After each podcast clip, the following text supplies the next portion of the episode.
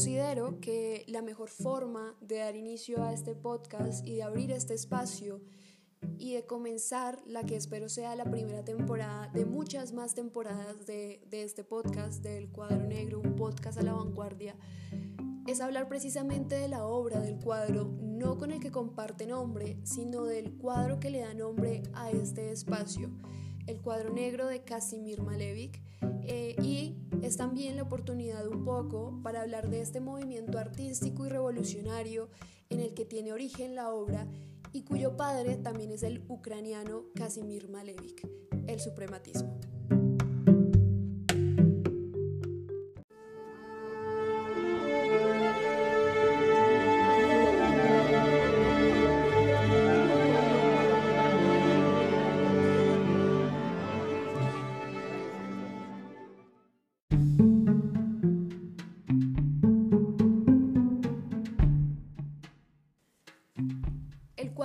Es una obra que data de 1913 y que el mismo Malevich asegura haber pintado en 1913. Sin embargo, la obra es conocida por el público o es presentada al público hasta 1915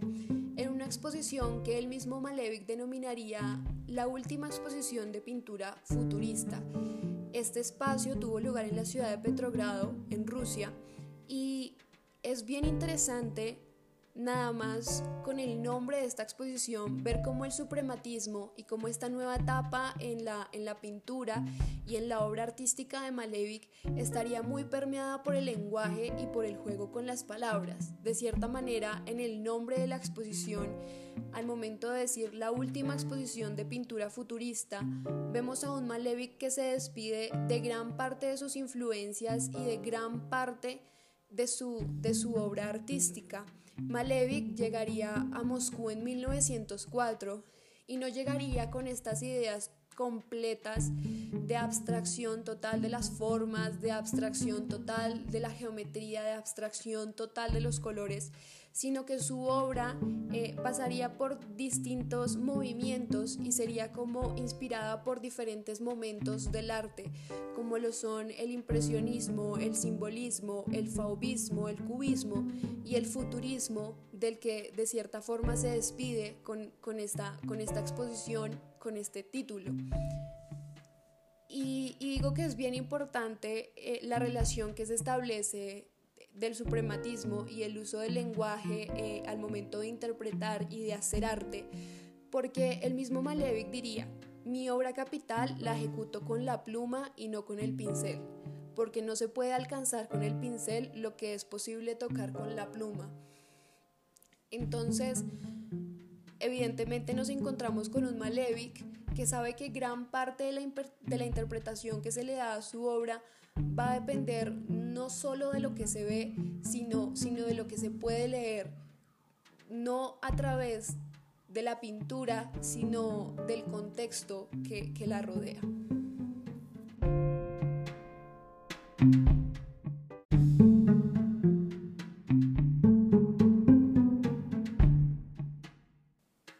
Por lo anterior, siento que de cierta forma eh, el suprematismo y esta nueva corriente y este nuevo momento en la obra de Casimir Malevich, más allá de, pretender eh, crear un escenario para que el artista que quiera abstraerse por completo de las formas, de los colores, de las representaciones y de las apariencias, pueda crear Siento que es un movimiento que nace a principios del siglo XX con el objetivo de hacer entender que una obra no se puede interpretar únicamente por lo que se está viendo y que está enmarcada en muchísimas otras realidades y en muchísimas otras circunstancias que, le dan significado. Siento que el suprematismo pone contra la pared al, espectador, eh, al crítico de arte, o a la persona que trata de asignarle un significado a una pintura y les dice, ¿en serio es posible entenderla por completo por lo que se está viendo? Porque incluso es una, es una obra que, no es necesario ver en la medida en que, en que se tenga presente el título. Cuando uno le dice en el cuadro negro, automáticamente la mente trabaja en una representación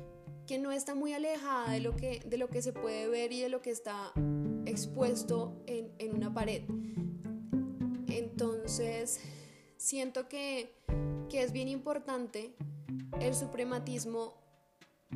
en el arte en la medida en que, en que obliga a entender toda, toda la intertextualidad que está como presente y que, y que subyace a, a una obra o a una pintura.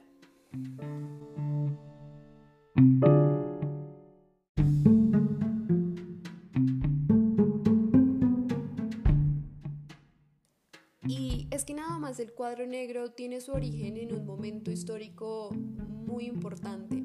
El cuadro negro es pintado, como ya lo habíamos mencionado, en 1913 y es presentado al público en 1915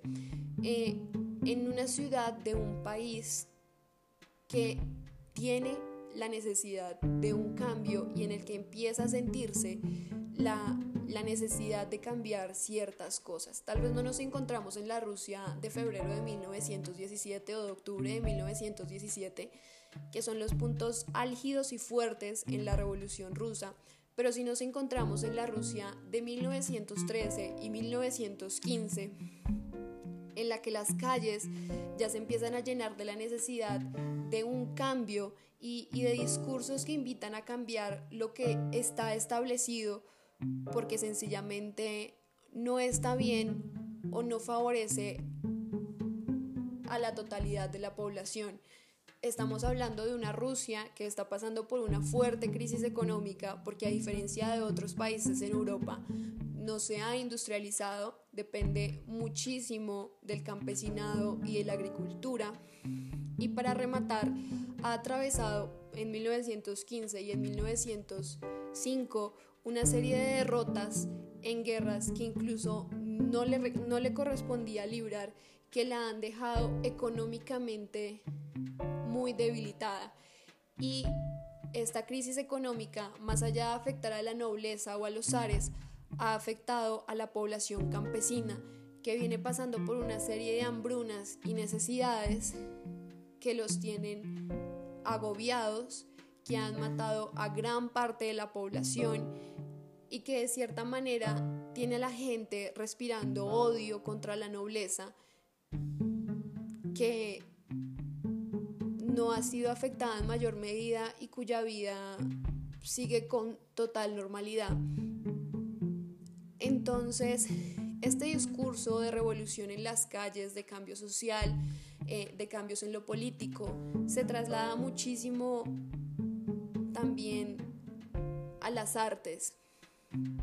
Y algo importante es que la revolución rusa nunca se separa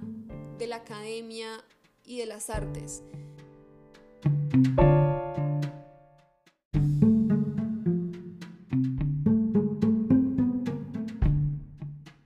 Encontramos entonces con el hecho de que el cuadro de Casimir Malevich, el cuadro negro de Casimir Malevich,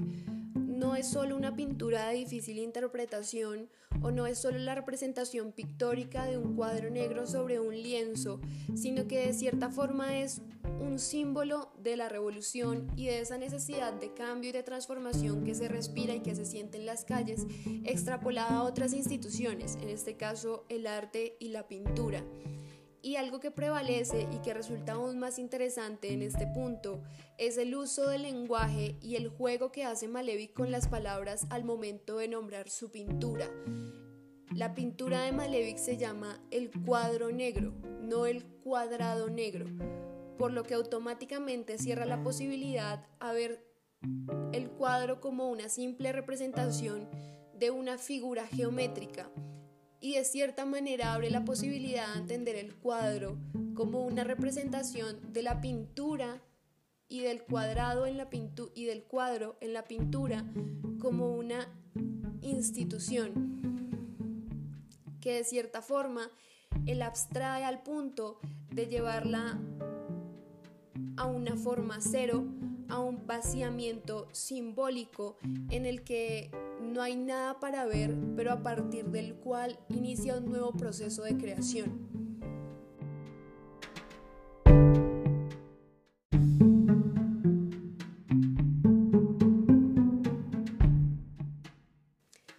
Y al final el cuadro negro como, como esta representación de la nada eh, es una obra muy importante en cuanto a se desarrolla en favor de la progresión de la pintura a su esencia, el entender que este cero de las formas, esta expresión de la nada, no significa el final de la pintura o el final del arte, sino que significa la reducción para llegar a la creación pura, para otorgarle al artista, al pintor, la libertad de crear sin tener en cuenta las, apariencias o lo que ya está establecido o lo que según el deber ser debe representarse del mundo objetivo. Y, es bien curioso porque el suprematismo de cierta forma se relaciona muchísimo con el contexto social en el que estaba enmarcado. Eh, un poco lo que vemos con la revolución rusa es un sistema que no está funcionando, eh, que exige evidentemente un cambio y que debe construirse por completo para crear un sistema completamente diferente. No vamos a elogiar a la revolución rusa, eh, incluso el suprematismo, que fue un movimiento muy importante, y Casimir Malevi, que fue un, miembro activo del Comité Artístico Revolucionario y que fue profesor eh, en la Escuela de Artes de Vivek, también resultó perjudicado por la misma revolución que en su momento apoyó, porque no fue bien visto que por, por su carrera como artista tuviera conexiones con artistas y personalidades alemanas, por lo que en 1930 tuvo que pasar un periodo de tiempo considerable en prisión. Entonces, al final el suprematismo, que tiene un poco su origen en la, en la idea de la revolución, se ve un poco coartada por la revolución también. Pero sin embargo, al final la reflexión más fuerte es la de la del movimiento artístico y, la de la pintura y la del libro y la de toda expresión eh, de arte como, como algo que no se puede entender por completo o no se puede alejar de, del contexto en el que tiene origen y de la realidad social a la que, a la que pertenece y es un poco lo que, lo que veremos a través de los diferentes capítulos que tendrá este podcast. La influencia que tiene el contexto y, nuestra realidad en, en la creación artística. Espero hayan disfrutado este episodio un montón. Espero hayan aprendido un dato curioso e interesante y espero puedan ver el, el poder político del arte.